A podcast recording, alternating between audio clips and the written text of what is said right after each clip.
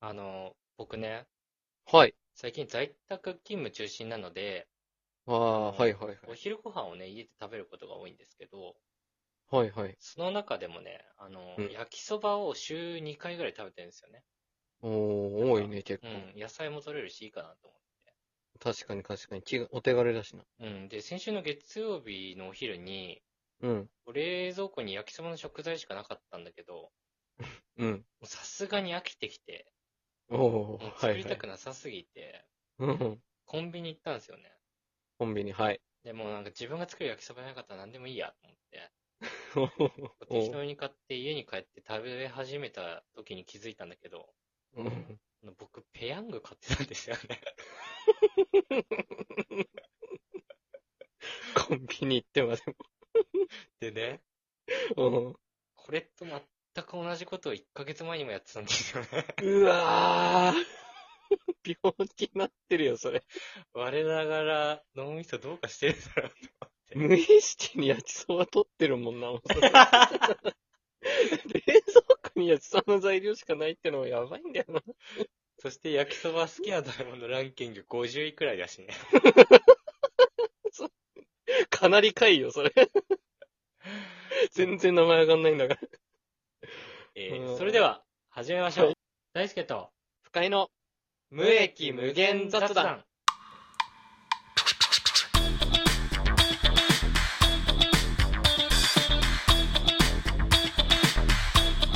大輔チャンネル。改めまして、こんにちは。とんがりコーンこと大輔と、 アポロこと不快です。なんか意味あるそれアポロ。アポロチョコレートあるでしょで、あるけど、もうう一ん。応俺尖ってるって言われてるから、あ、とんがりコーンにしたんだけ ど。 そうなのね。俺、イチゴが好きだから、アポロ。イチゴとウサギ好きなんだから。うこのん。番組は、スタンド FM、ラジオトーク各種ポッドキャストで放送していく番組です。はい。毎週、各週、毎月ぐらい は放送していこうと思っておりますので、どぜれなひ、のよ。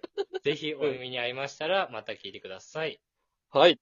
あの、このラジオがね、うん。あの、一応2ヶ月ぐらい前に大輔チャンネルっていう名前から、はい。大輔と深井の無益無限雑談ラジオ。うん。まあ一応略してムムラジにね、変えたわけなんですけど、そうですね。まあ、あの、これがね、まあ、あの、一切浸透してないっていうのをね、まあまあまあいいもですよ。しょうがないから。う、しょうがないね。ただ、この使ってるジングルがさ、うん。てってれってってれてってれてってれてれてってれてってれて大輔チャンネルのままなんですよね。確かに。でね、これ、変わってない。これ作ったのがね、うん。あの、友達の大次郎そうだよなね。んですけ某大ど、次郎だね。ちょっうとん。大次郎今聞いてたら、うん。あの、ちょっと作り直してもらえると助かりま確す。かに直接言わないんだ。 リスナーとして 扱う友達なのに言わないんだね。はい、ということで本編やっていきます。はい。まずは、普通のお便り、略して、普通おた。お、新しい。ふつおた。企画以外に送ってくださった皆さんのお便りを読んでいきます。おー。まはい。ずは、ラジオネーム、もみじ坂さんからいただきました。ありがとうございます。ありがとうございます。大輔さん、深井さん、こんにちは。こんにちは。永遠の30歳の OL です。最高です。あんま30で止めないけどね。まあ、普通20代と かね。は人それぞれだけどね。人それぞれ。はい。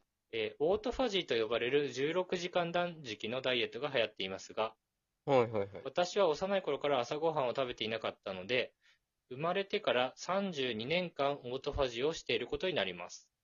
確か32って言に。っ確ていいんだね。かに。うん。気づいちゃった、この人。突っ込まなかったけど気づいちゃっ32年間オートファジーをしていることになるのですが、た。はい。これはオートオートファジーということでいいですかうんと、オートファージー。なるほど。はい。あと、オートミールってう自ん。分で味付けして食べる時点で、うオーん。トじゃなくないですかうん。マニュアルミールじゃないですか 尖ってんな。うん。頭がおかしくなりそうです。助けてください。とのことです。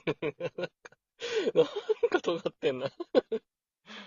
オート、オートファジーではないけどね。いや、まあ、まあ言わんとしたいことはわかるんだけどね。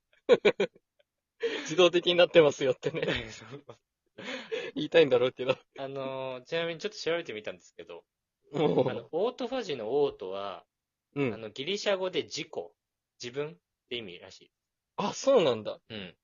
あ、そっから来てんだ。そうそうそあので自動でとかの意味じゃないんだう。ね。そうそうそう。まあだからね、一応オートオートで重ねるっていうのは、まあ意味合ってるけど、英語とね、ギリシャ語が重なってるからね、ちょっと違うかなっていうのは。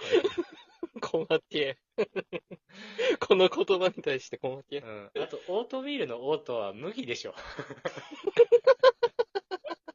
自動って方じゃないでしょ。あ、そう、そうか、 そうか。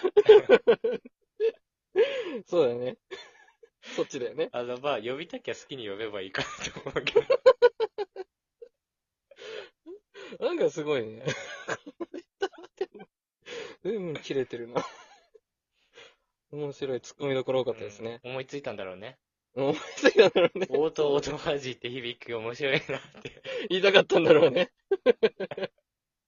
ありがたいですけどね、レターにしてくださって。ありがとうございました。ありがとうございます。えー、続いてラジオネーム鈴木さんからいただきました。ありがとうございます。ありがとうございます。大輔さん、深井さん、こんばんは。こんばんは。えー僕はレジ袋が有料になってから、うん。エコバッグを持ち歩くようにしてますが、おー、すごい。ちょっと引け目を感じています。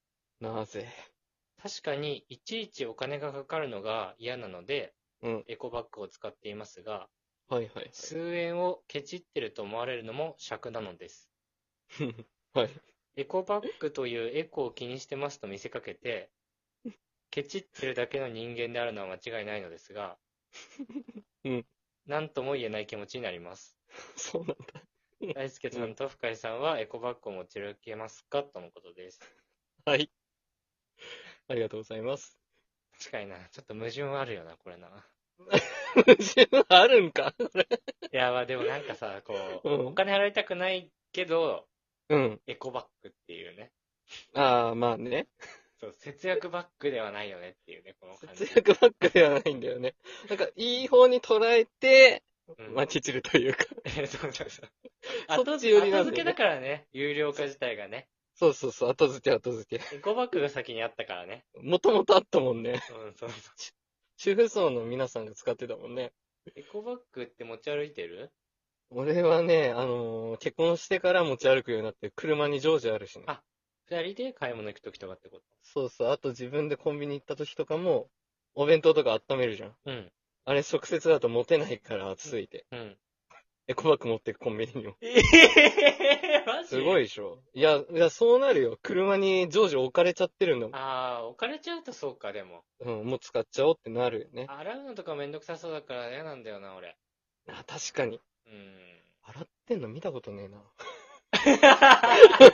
な。 冷静に洗ってない気がするな。んかね、タレとかね、こぼれちゃったりとかね。まあまあまあ、コンビニ系とかね。ううん。